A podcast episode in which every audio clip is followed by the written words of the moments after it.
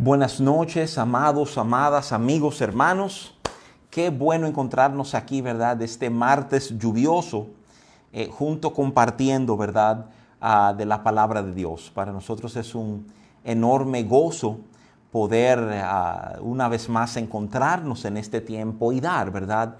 Ah, de lo que entendemos que Dios, que Dios nos ha dado quiero, quiero comenzar, estaba esperando justamente una señal confirmando que el audio está nítido. La semana pasada comenzamos hubo un problemita con el audio, pero ya me dieron la señal de que el audio está funcionando bien, ¿verdad? Entonces eh, les invito a subir sus volúmenes y que podamos compartir juntos este tiempo. Ah, miren familia, eh, estamos, ¿verdad? Como de costumbre los, los martes para compartir nuestro nuestro tiempo de estudio bíblico, pero quiero frenarme un momentito solo para dar algunos anuncios antes de entrar en lleno y de esa forma le damos un poquito de margen, ¿verdad? Aquellos hermanos que todavía están conectando o buscando la, página en Facebook. Gracias, Joan, ¿verdad? Por la confirmación que el, audio está nítido, ¿verdad? O sea, eh, miren, miren, amados, o sea, este fin de semana tenemos actividades que corren bastante normal en palabras de vida. Eso quiere decir que nuestros jóvenes están conectados por Instagram, ¿verdad? O sea, tanto Arde como Haddad, a partir de las 4 y 30 Arde, a partir de las 7 Haddad. Ah, y el domingo, el domingo tenemos nuestro servicio como de lugar allá en Bellavista, ¿verdad? O sea, a partir de las 10 ah, de la noche, de, oye, de la noche, de la mañana. sí quiero exhortarles, ¿verdad? Quiero recordarles a que seguimos con el protocolo de tener que inscribirse para asistir. Y quiero pedir, amados hermanos, su cooperación con esto, ¿verdad? O sea, algunos domingos hemos tenido personas que llegan sin inscribirse y eso pone a los ujieres y el equipo que está manteniendo el control en una posición un poquito difícil. Simplemente quiero repetirles ICPV chica, ¿verdad? Iglesia Cristiana Palabras de Vinda.org esa es la página de la iglesia donde van a ir para inscribirse. Ahí va a haber un bloquecito rojo que habla de registrarse para asistir al servicio dominical. Ahí tú vas a dar, va a poner los datos, ¿verdad? Y ya pues tú estás inscrito. Te llega un correo de confirmación eh, para dejarte saber que no hay problema, ¿verdad?, en tú acompañarnos este domingo. Seguimos pidiéndole a nuestros amados hermanos mayores de 65 años que se mantengan en, casa, que nos, acompañen, ¿verdad? Pero, pero vía sus diapositivos, vía sus celulares, Ah, inclusive eh, eh, para las gracias y gloria del Señor, nosotros hemos podido, eh, junto con nuestros amados hermanos de Señales TV, poder transmitir, ¿verdad?, los servicios de los domingos en vivo. Entonces, para mayor facilidad, no tiene que buscar tu celular o prender la computadora, sino que puede poner ahí en tu cable el canal, el canal 40, ¿verdad?, Señales TV. Y ahí estamos entonces también los domingos, ¿verdad? pero sí quiero animarle a la iglesia. Miren, Quiero compartir esto, digamos, en el espíritu correcto. Ah, eh, obviamente, como estoy hablando y diciendo que queremos que los de 65 años se queden en casa, esto no es un llamado a que todo el mundo salga huyendo para la iglesia, pero, pero sí hay algo importante que quiero que consideres. la vida ha continuado. O sea, y muchos de nosotros vamos con cierta regularidad a los supermercados, vamos con cierta regularidad a los bancos, vamos con cierta regularidad, ¿verdad?, a cumplir con las diligencias de nuestra vida. Déjame simplemente proponerte, ¿verdad?, que podemos también ir a la iglesia, ¿verdad? Estamos tomando las medidas del lugar, eh, pero estamos, ¿verdad? Como quien dice, tirando para adelante. No vamos a quedar detenidos diciendo, bueno, pues no hay necesidad de reunirnos, hay otros mecanismos que facilitan. Todo eso es cierto, pero hay algo, hay algo en el estar juntos, ¿verdad? que es de mucho bien para nuestras almas, para nuestros corazones.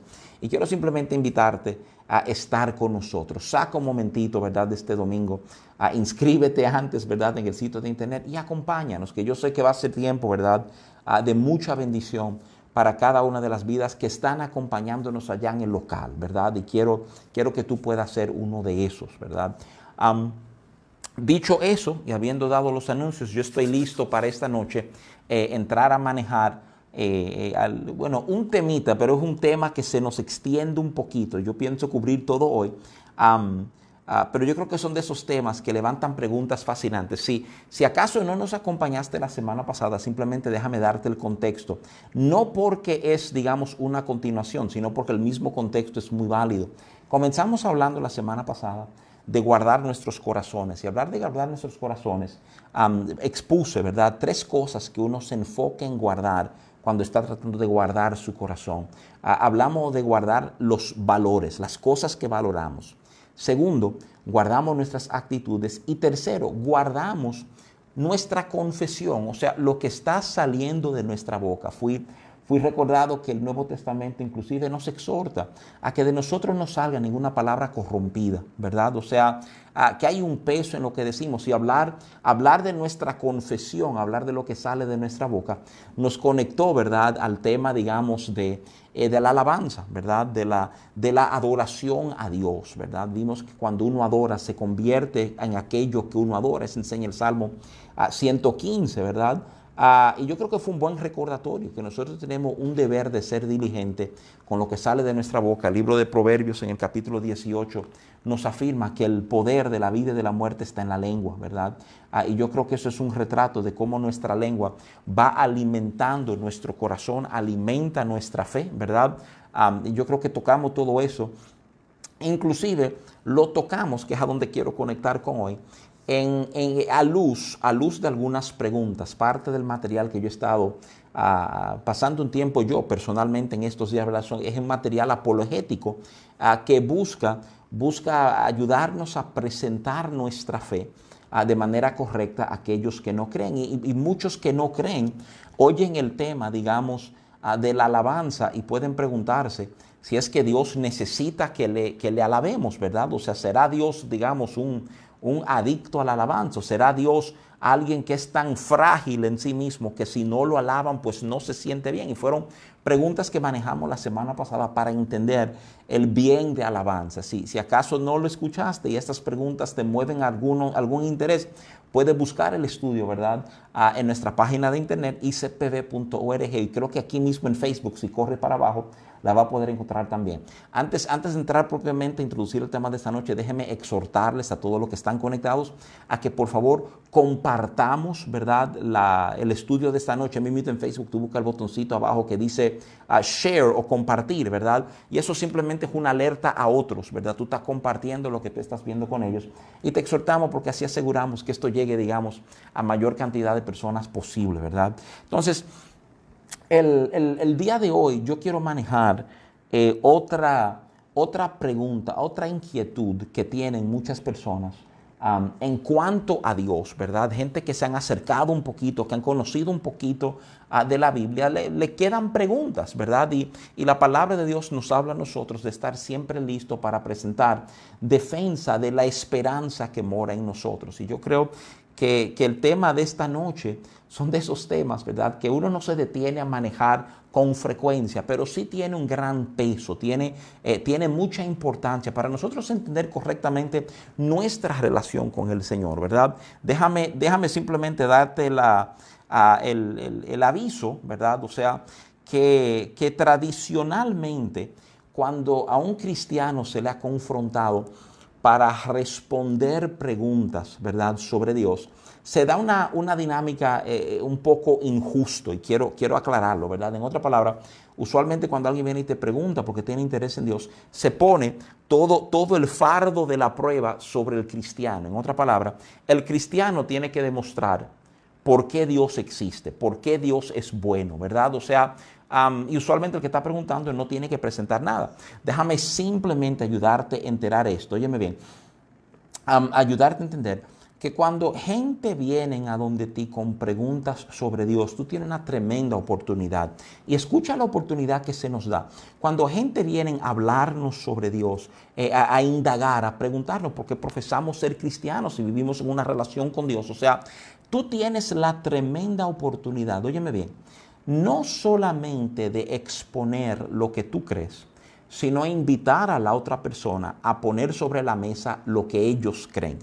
Y tú sabes lo que tú vas a descubrir. Tú vas a descubrir que el cristianismo guarda una coherencia extraordinaria, que cuando tú eres capaz de articular correctamente las verdades que el Evangelio nos presenta, las verdades que la Biblia nos presenta sobre Dios, hay enorme coherencia, mientras que mucha gente que tienen preguntas sobre Dios no tienen, digamos así, ¿verdad? Un sistema nítido de creencia y como que se le cae a, pedazo. Inclusive, muchas veces cuando esto se maneja correctamente, terminan muchos diciendo que toma más fe ser ateo que ser cristiano, ¿verdad? O sea, porque, porque el ateo tiene tantos baches, tantas lagunas en su, en su entendimiento, digamos, en su cosmovisión, ¿verdad? O sea, de la vida que realmente hay cosas que tú simplemente estás, por así decirlo, eh, eh, tomando sobre la base de fe, pero no porque hace del todo sentido. Y uno se sorprende también cuando queda bien presentado cuántas cosas de nuestra fe guardan de nuevo una coherencia, una línea. En otras palabras, se pueden explicar. Tú sabes que por mucho tiempo se enseñó que estos temas de fe pues no se explican, ¿verdad? Simplemente hay que creerlo, hay que creer lo que Dios dijo y ya.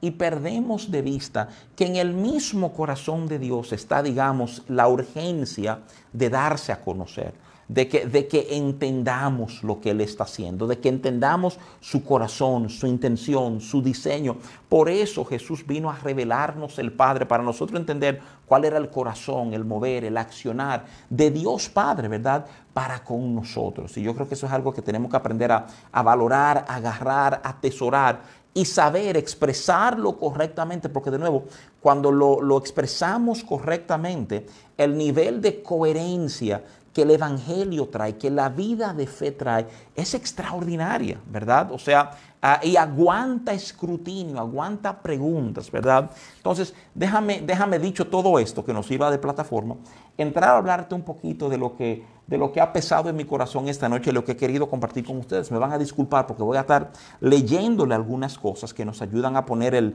el piso de esto, ¿verdad? O sea, mira, muchos ateos, sobre todo lo que se llaman los neoateos, los nuevos ateos, ¿verdad? O sea, consideran a Jehová ser un Dios uh, impaciente, celoso, y ese va a ser el centro de esta noche. Vamos a estar hablando del celo, ¿verdad? O sea, uh, celoso uh, y fácilmente provocado.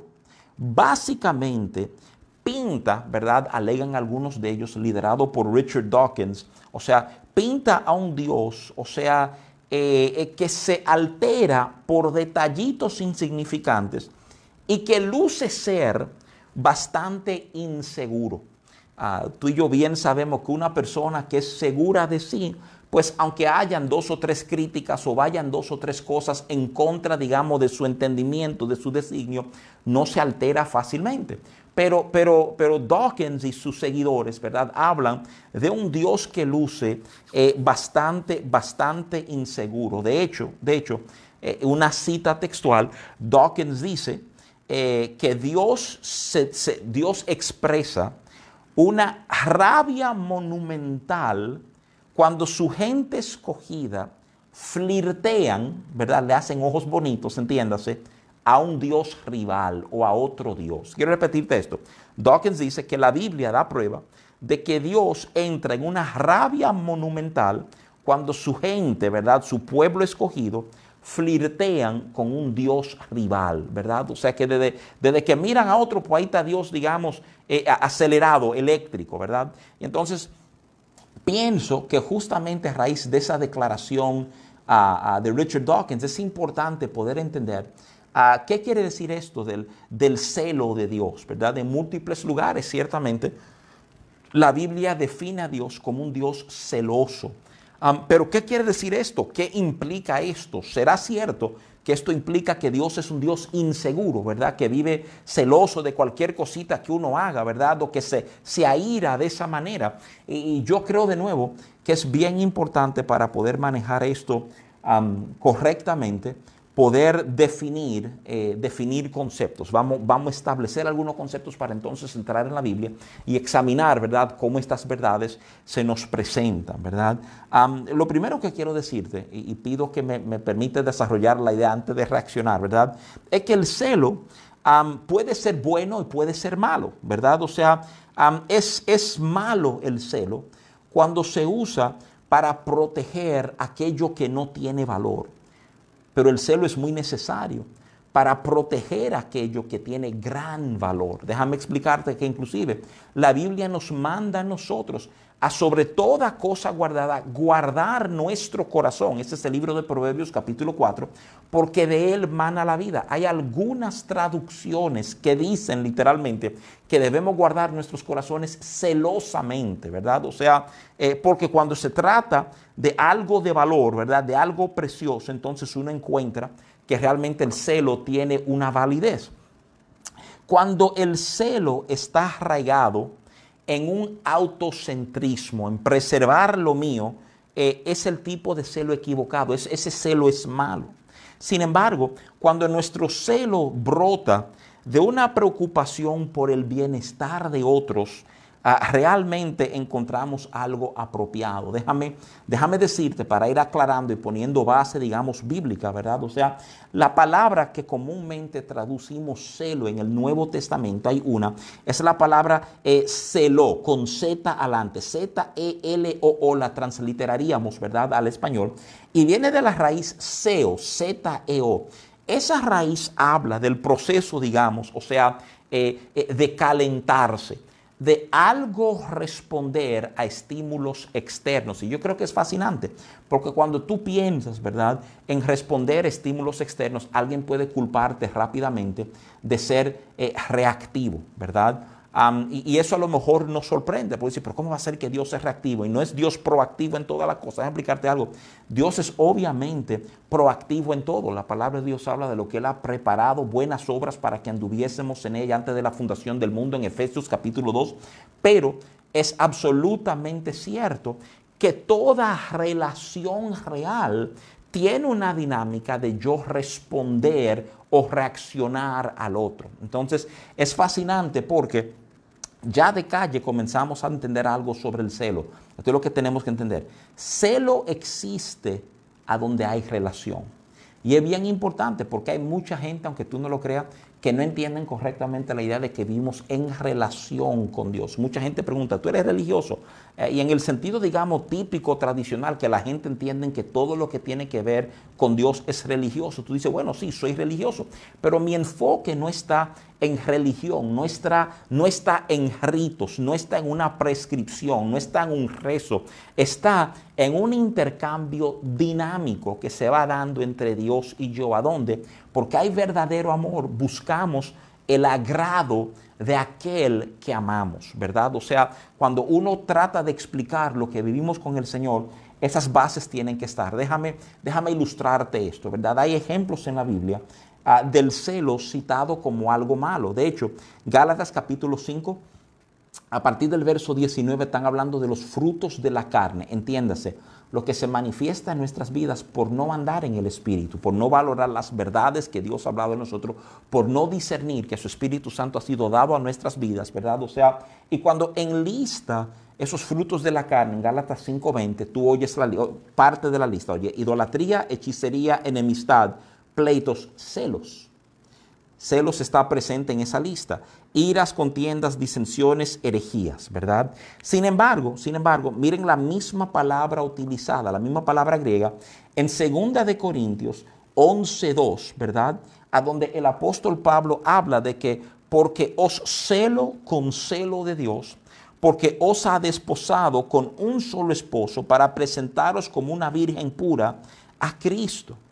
Quiero quiero repetirte, el celo es malo cuando es un reflejo de nuestra inseguridad y está centrada en nosotros mismos. Y la pregunta que cae, ¿cuándo puede ser bueno el celo? Cuando estamos, ¿verdad? Deseando llenarnos el vientre del alimento de los cerdos, ¿verdad? Y Dios nos ha preparado un tremendo banquete. Yo quiero que tú entiendas que cuando el celo está anclado en el bien de otro, no en el bien mío, señores, no, no se equivoquen. O sea, y perdónenme que hable, digamos, de una manera muy llana o muy directa, ¿verdad? Pero el hombre tiende a tergiversar, a presentar una versión muy inferior de lo que Dios quiere darnos. Por ejemplo, el mismo tema del amor, ¿verdad? Ah, yo no sé si tú lo has oído, estoy seguro que muchos han, oído en algún momento una mujer que vive un proceso, digamos, de abuso, ¿verdad?, físico por parte de su pareja, que dice, que con su boca dice, es que él me da porque él me ama. Uno tiene como que frenarse y decir, wow, pero ¿Cómo va a ser? ¿Cómo va a ser que el amor ha sido desvirtuado de tal manera que esta mujer viva en el convencimiento de que el amor puede traducirse en, en golpes, ¿verdad? O sea, pero ha pasado. De hecho, en nuestra nación tenemos un problema muy serio con el tema de la violencia en contra de las mujeres, ¿verdad? O sea, y muchas de esas mujeres, cuando no son tratadas, no son acompañadas correctamente, terminan volviendo a donde ese agresor porque viven en el convencimiento de que eso es verdadero amor. Entonces, déjame ayudarte a entender algo. El, el celo tiene esta misma característica, la característica de que se ha tomado y desvirtuado. El celo que tiene que ver, que es por diseño, lo que me impulsa eh, a proteger, lo que me impulsa a guardar, lo que me impulsa, ¿verdad? A velar por el bien de aquello que amo, ¿verdad? Y óyeme, no está centrado en mí, está centrado en el otro, pues nosotros ya lo vemos como si el celo tiene que ver conmigo, ¿verdad? O sea, el celo, y tú lo piensas, la definición que conocemos la mayoría de celo, tiene que ver que yo me siento que voy a perder algo, entonces respondo en celo. Mi celo no está buscando el bien de otra persona, sino mi propio bien, ¿verdad? y cuando te hablo de cuando el celo puede ser algo bueno, Estamos diciendo, dando el ejemplo, ¿verdad? De nosotros desear comer los alimentos de los cerdos y Dios haber preparado un banquete. O entonces el celo de Dios nos mueve, óyeme bien, de lo que no nos conviene a lo que sí nos conviene. Hay un, y, me perdonan, ¿verdad? La simpleza, pero hay un, un cuadrito, una caricatura ah, que uno leyó muchos años atrás, ha quedado muy en la mente, viene muy al punto de esto. Y la caricatura es de tres perros, tres perros juntos alrededor del inodoro de la casa, ¿verdad? Tú y yo entendemos cuál es el uso del inodoro. Y, los tres perros están bebiéndose el agua del inodoro y le dice un perro a los otros, ah, señores, esto sí que es vida, ¿eh? Y uno tiene como que frenarse, ¿cómo, ¿cómo que esto es vida? ¿Tan, están bebiendo del inodoro, sí, pero para el perro, que muchas veces no sabe ni a dónde va a poder conseguir agua, ¿verdad? Los perros en la calle o lo que fuera, ellos dicen, esto es mejor, yo quiero que tú entiendas, o sea, que eso es mucho de lo que pasa en el corazón de Dios para con nosotros, que lo mueve a responder en este celo, definiendo celo como eso que nos mueve a accionar, ¿verdad? O sea, el, celo pone en acción, ¿verdad? Eh, el amor. La Biblia dice, y yo sé que muchos de ustedes conocen ese pasaje porque hemos predicado de él en muchas ocasiones, pero Jeremías capítulo 2, verso 13, que dice textualmente, dos males ha hecho mi pueblo, me dejaron a mí, fuente de agua viva, y cavan para sí cisternas, cisternas rotas, que no retienen agua, ¿verdad? O sea, entonces tú, tú oyes eso y tú dices, wow, qué cosa extraordinaria.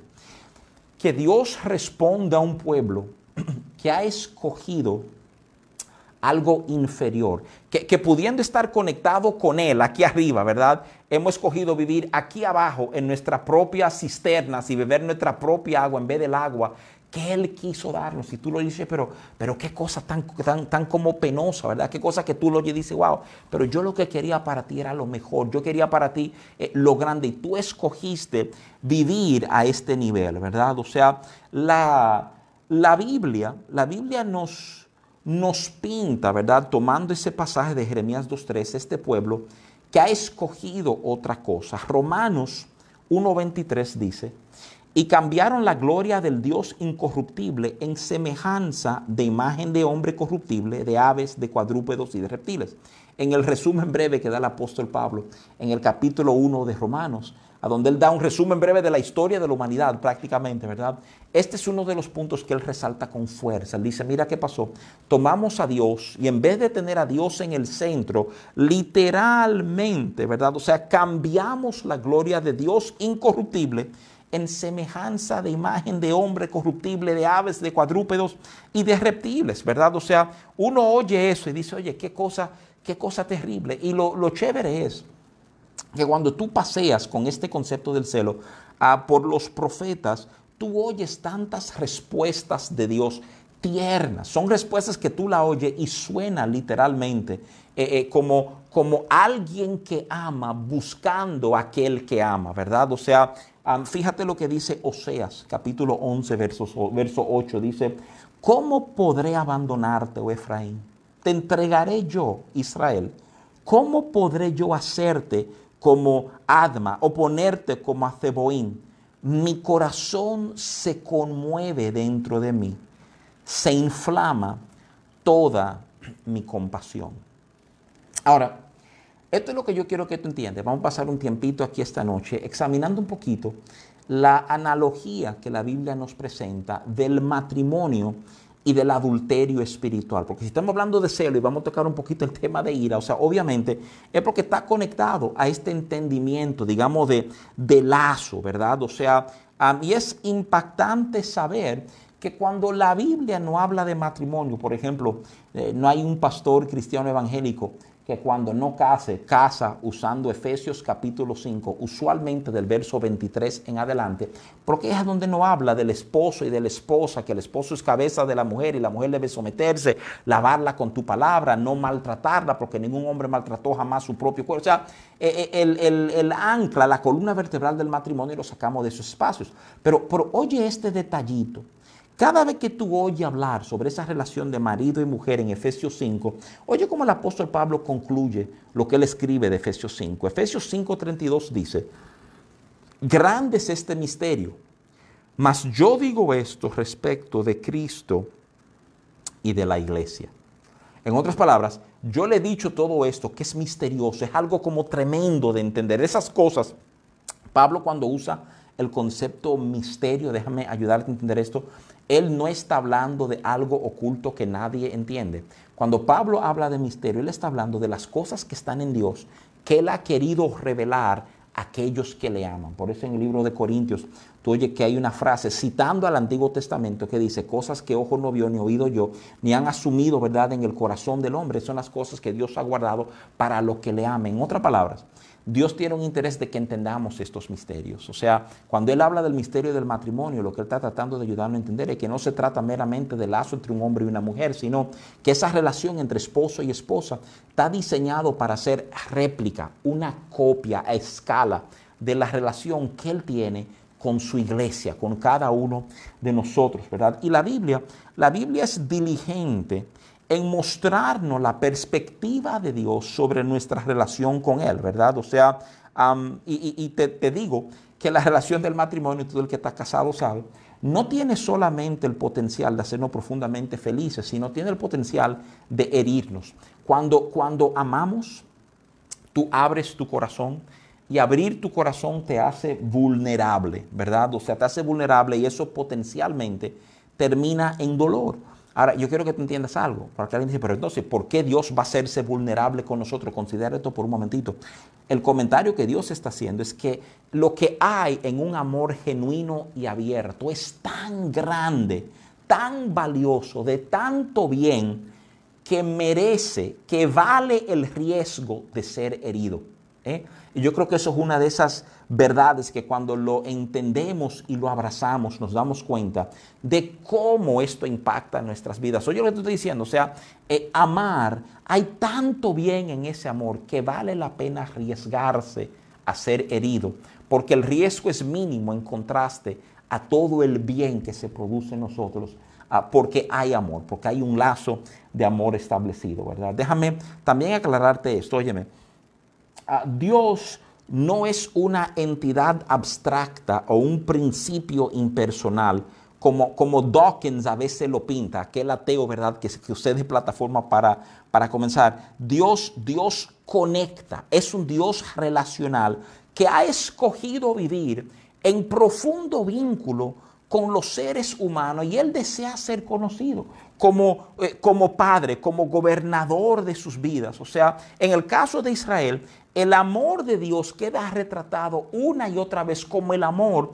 de un esposo apasionado, ¿verdad? Por su esposa. Ese es el cuadro que se nos pinta. Entonces, eh, eh, es importante entender esto. Tú ves, a lo mejor Dawkins puede hablar de que Dios luce como que entra en esta rabia por cualquier flirteo, pero lo que pasa es que Dios tiene un peso muy, muy alto, muy grande en el concepto de conexión, de relación verdadera. ¿eh? E inclusive, piénselo por un momentito, cité ahorita que vemos un mundo que va desvirtuando más y más las cosas que Dios ha querido establecer. De la ilustración de cómo amor eh, ha sido tergiversado y una mujer golpeada dice que Él me da porque me ama, pero las mismas relaciones han sido desvirtuadas. O sea, eh, eh, ya inclusive la idea de casarse parece casi como, como anticuada, como incorrecta. ¿Eh?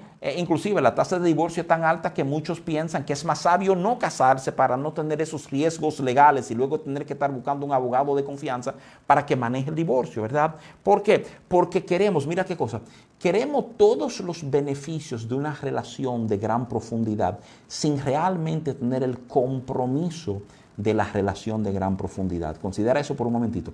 Queremos todos los beneficios de una relación de gran profundidad sin los compromisos de una relación de gran profundidad, ¿verdad? El mismo sexo fue lo primero que salió de este contexto. Ya el sexo es ligero, ¿verdad? Y algo que uno entiende, escuchan para ser bien claro, ¿verdad? No somos antisexo. Dios creó el sexo, es espectacular y Dios lo creó para funcionar dentro de un contexto específico, que es el matrimonio. Pero ¿qué pasa?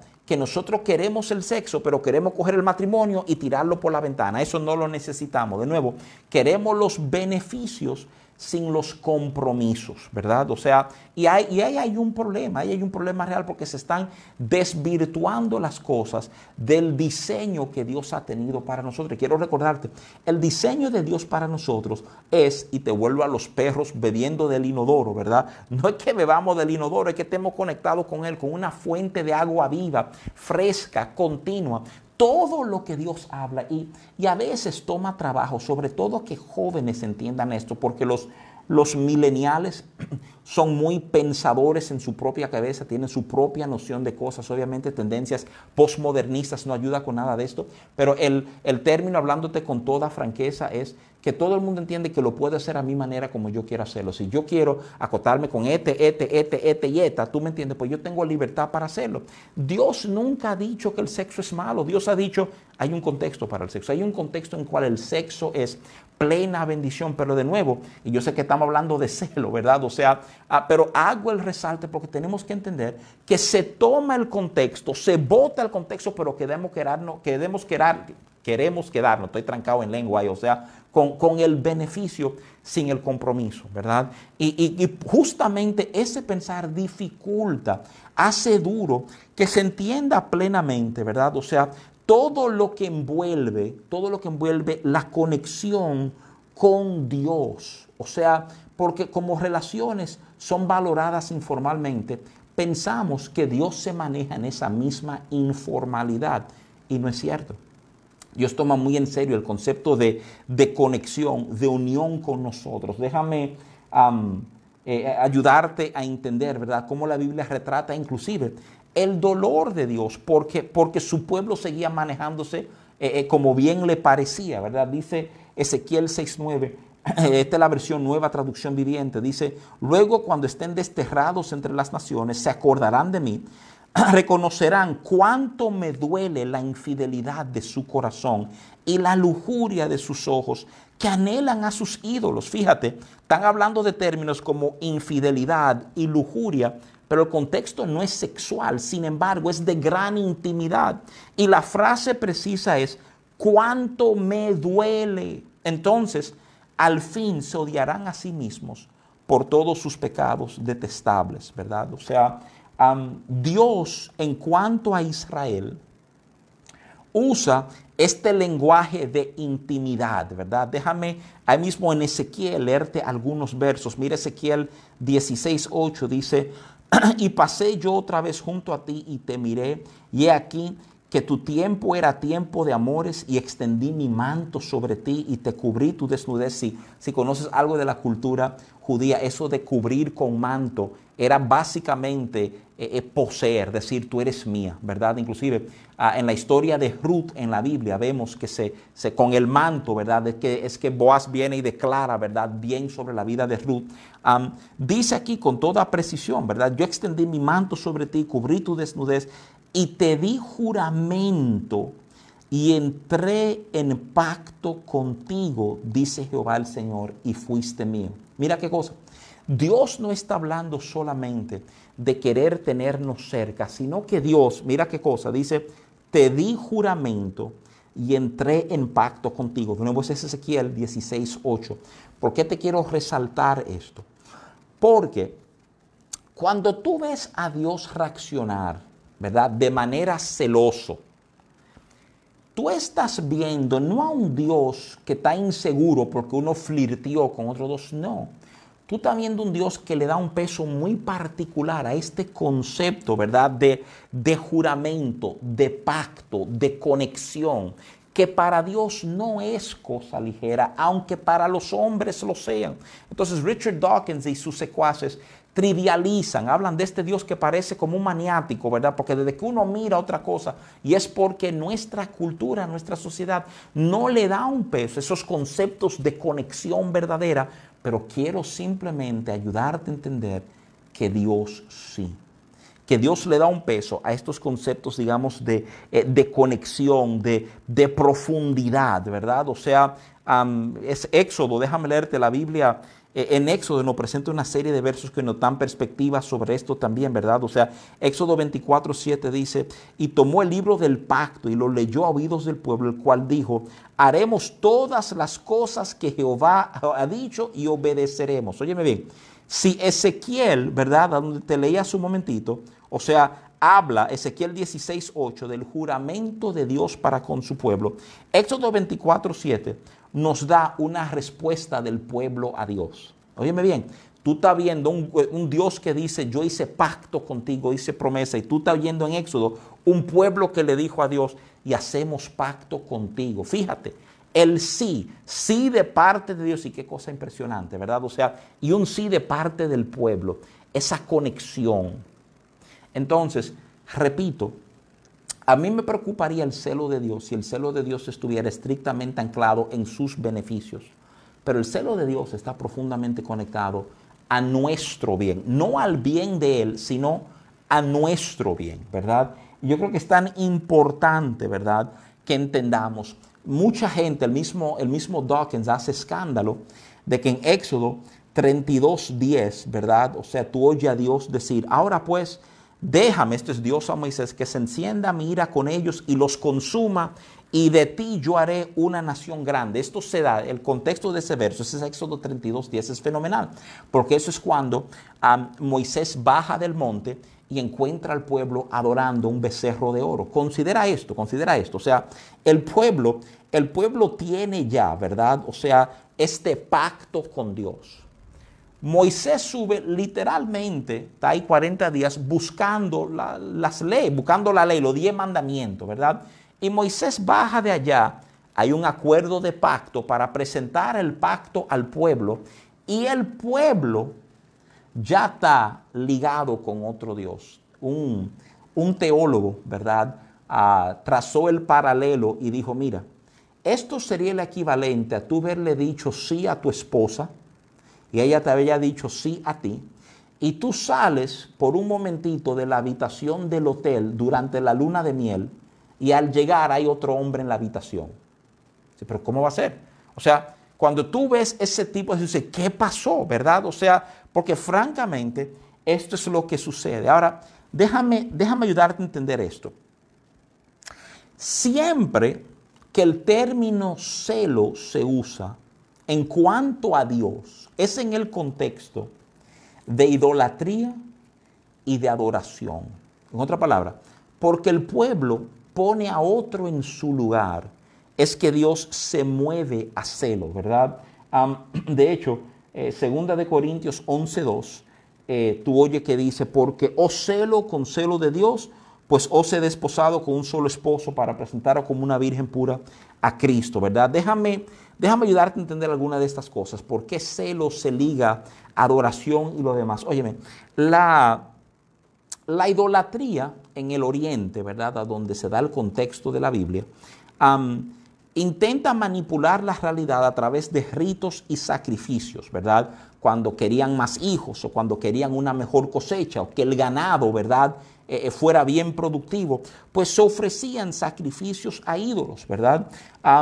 Eh, cantarle un ídolo te ponía en contacto con ese Dios. Eh, y para serte franco, ¿quién quiere subir a Jerusalén tres veces al año cuando podemos convenientemente subir eh, a esta loma y tener el favor de este Dios, verdad?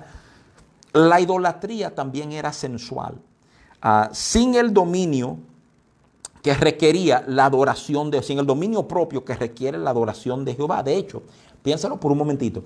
Cuando Pablo se dirige a los corintios, él habla de borracheras, él habla, él habla de prostitución. ¿Sabías tú eso? Que Pablo le tiene que hablar a los corintios sobre prostitución, porque en muchos de los templos que les rodeaban, la prostitución, la prostitución era parte del culto religioso, ¿verdad? Entonces de repente, oye, qué cosa, tú tienes un Dios diciendo, presérvate una sola mujer y tú tienes ídolos diciendo, no, pero ven, tú puedes tener sexo con esta sacerdotisa y todo esto va a ayudar, ¿verdad? Los procesos y aquellos fines eh, que tú estás buscando, ¿verdad? O sea, de nuevo, déjame simplemente repetirte, porque este es el punto y el pensamiento céntrico de todo lo que te he ido comentando esta noche. Uno de los grandes engaños que vivimos como hombres es que se desvirtúan las cosas de Dios. En este caso, relaciones verdaderas se cambian por relaciones vanas, vanas. Romanos capítulo 8 liga a toda la creación a lo vano y a lo corrupto. ¿eh? Y eso es lo que ha pasado. Todo lo que Dios le ha dado un valor real, están tratando de presentarlo de una manera vana y de una manera corrupta, ¿verdad? O sea, Déjame inclusive, ¿verdad? Diciendo esto, ir pintándote un cuadro para ir cerrando algunas ideas esta noche. Yo creo que a veces tenemos, porque hemos estado hablando de, Dios, ¿verdad? Y tenemos un enfoque eh, de resaltar algunas verdades del Antiguo Testamento, pero, pero tú ves esas ráfagas de celo en el Nuevo Testamento y lo ves en la persona de Jesús. ¿eh? Piénsalo por un segundito. O sea, Jesús no era solamente el amigo de pecadores y el que recibía a los niños, ¿verdad? Él también fue un radical. La Biblia enseña en el Evangelio de Juan capítulo 2, en el Evangelio de Marcos capítulo 11, que Jesús, Jesús literalmente hizo un látigo, ¿verdad? De, su, de, lo que se había ceñido y, y señores, armó un alboroto, literalmente volteó mesas en el templo. Y tú dices, pero ¿y por qué? Y como, como que alguien diría, ¿verdad? En buen dominicano, que esa loquera no se corresponde a la altura de la compasión, del amor. Es que cuando tú piensas que Jesús está diciendo, ustedes han desvirtuado a mi Padre para la gente. Lo que mi Padre debe ser, usted, tú te das cuenta que hay un tema ahí, digamos, de celo. Efesios 4, verso 26, nos presenta un elemento que, que tenemos que tocar para tener una buena perspectiva en todo este tema. Mira, Efesios 4:26 dice esto, dice, airaos, pero no pequéis. No se ponga el sol sobre vuestro enojo. A mí me encanta cómo la Biblia nos da este mandato de decir, mira, tú puedes vivir cosas adentro que tú no necesariamente tienes que responder por eso o actuar sobre esa base. De hecho, todo esto conectado al celo, pero me encanta que comenzamos hablando de la ira. O sea, habla de airaos, pero no peguéis, incomódate pero guarda como tú respondes. ¿eh? Yo creo que esto es de las cosas extraordinarias que nosotros vemos, ¿verdad? O sea, en Dios. Oye, la persona, esto te puede sonar raro, la persona que no, no siente esa ira, ese celo en algún momento, puede ser cuestionado como una persona moralmente deficiente. Quiero repetirte eso. El no sentir un celo, el no sentir una ira cuando tú ves algo mal hecho, pone en cuestión tu entendimiento moral, muestra una deficiencia moral. Yo estoy de acuerdo que tú no puedes indignarte por todo, pero hay cosas que tienen que moverte indignación.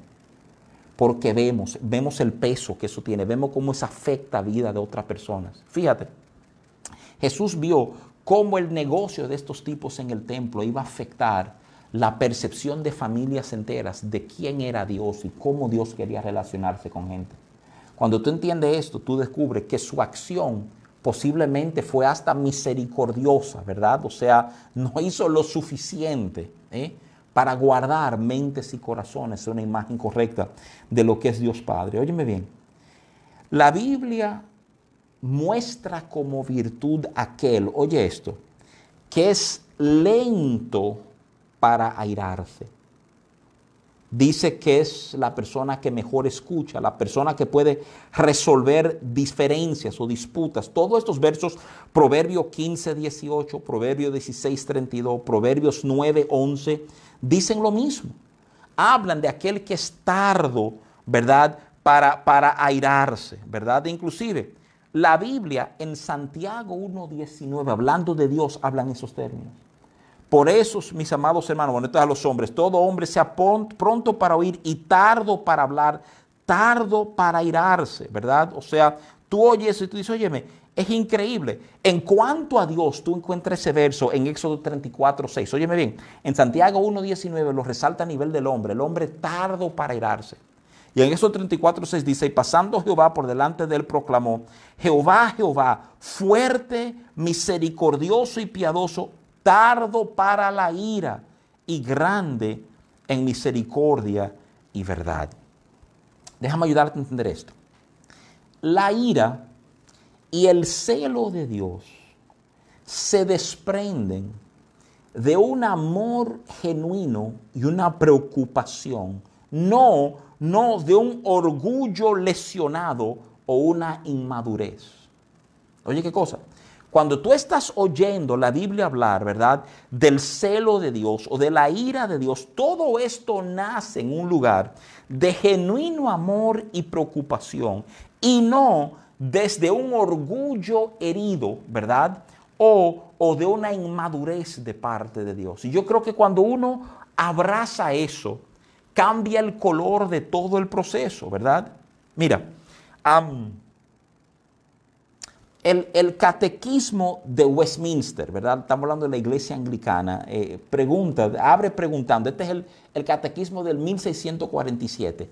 Abre con una de esas preguntas, que es una pregunta clásica en la teología, ¿verdad? O sea, ¿cuál es el fin del hombre? Y la misma catequesis responde diciendo, glorificar a Dios y disfrutarlo para siempre.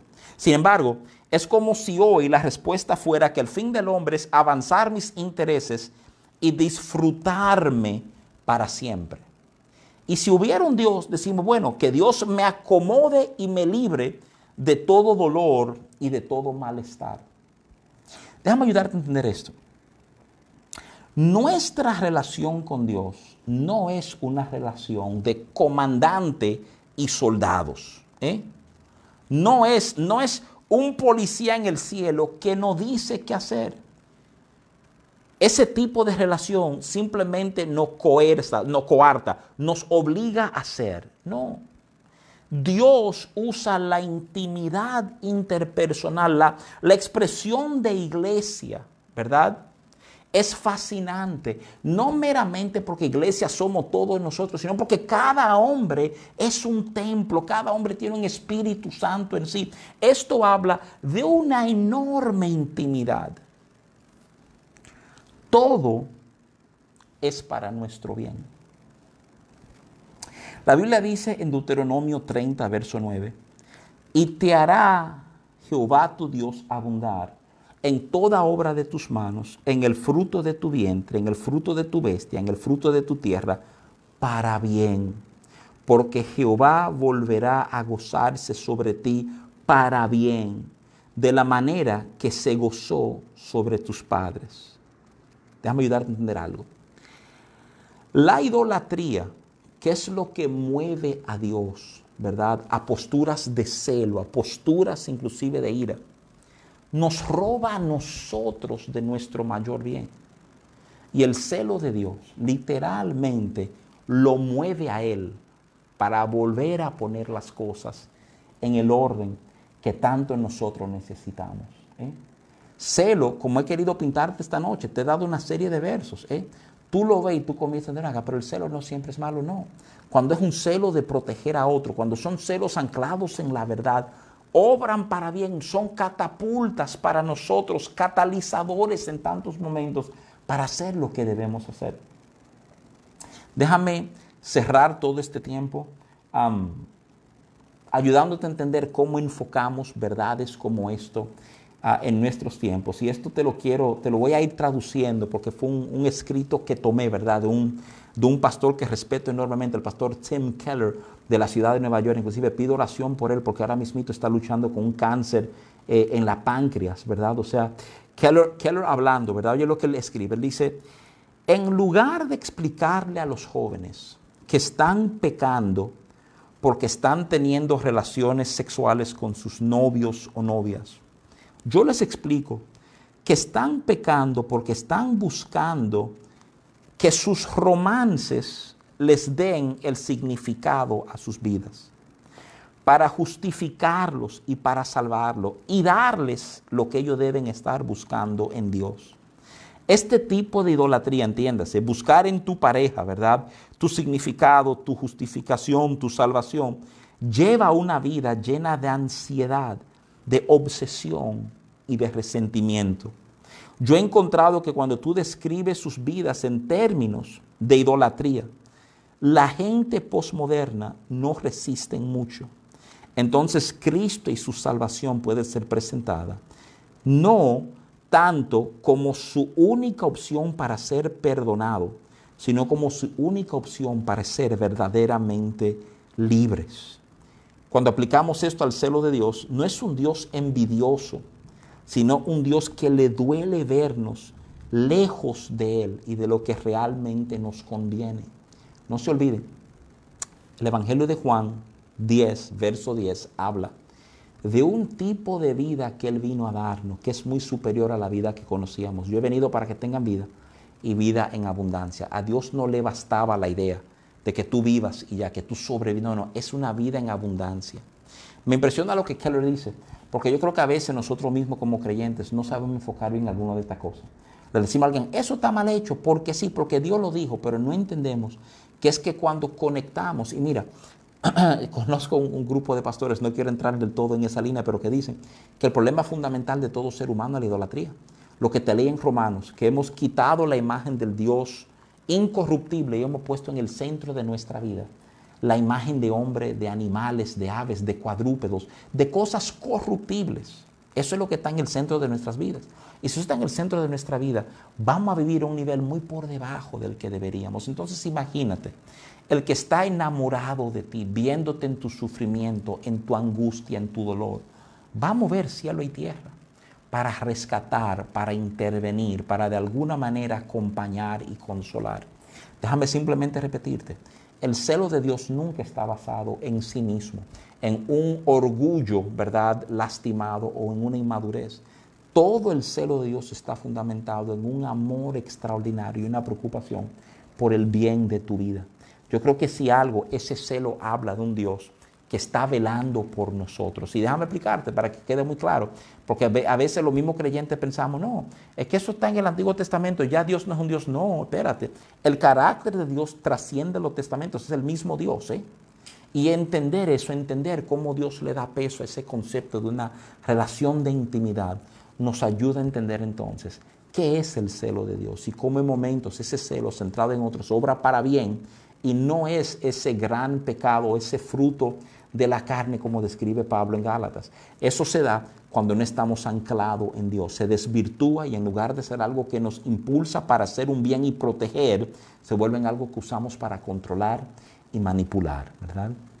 Dicho eso, familia, concluyo, ¿verdad?, del material que tenía, más o menos a una hora. Déjenme simplemente exhortarles una vez más, ¿verdad?, a, a seguir fieles al Señor, seguir buscando del Señor Déjeme aprovechar un momentito simplemente para decirle a toda la familia palabras de vida, ¿verdad? A darle gracias por su fidelidad en este tiempo. O sea, yo sé que, que han estado ahí, han estado presentes, han estado, ¿verdad?, acompañando ah, y bendecimos su vida por esa verdad. Nuestro deseo es poder acompañarles. Quiero pedirles, antes de despedir, que llevemos en oración a Lismeri Ferrera. Lismeri es la hija mayor de Pedro y de Rosemary. dio, a luz ella, Ariel, en los Estados Unidos, el primer nieto de Pedro y de Rosemary. pero Lismeri ha tenido algunas complicaciones, ¿verdad? O sea, hay una preeclampsia que se ha dado y está interna en este momento. Entonces estamos orando que Dios, ¿verdad?, intervenga a favor eh, de Lismeri, que todo se maneje normalmente y que esa es una familia reunida, ¿verdad?, en el en el bien de Dios. O sea, yo sé que Pedro y Rosemary piensan salir este fin de semana para allá a acompañar a su hija, ¿verdad? Y pues oramos y le bendecimos en todo este proceso. Dicho, dicho esto, amados, simplemente quiero orar para cerrar este tiempo. Ahí nos despedimos, ¿verdad? Padre, una vez más celebramos tu fidelidad y tu bondad y qué bueno saber cómo somos amados por ti. Para ti esto no es ligero, Señor. Nunca lo fue.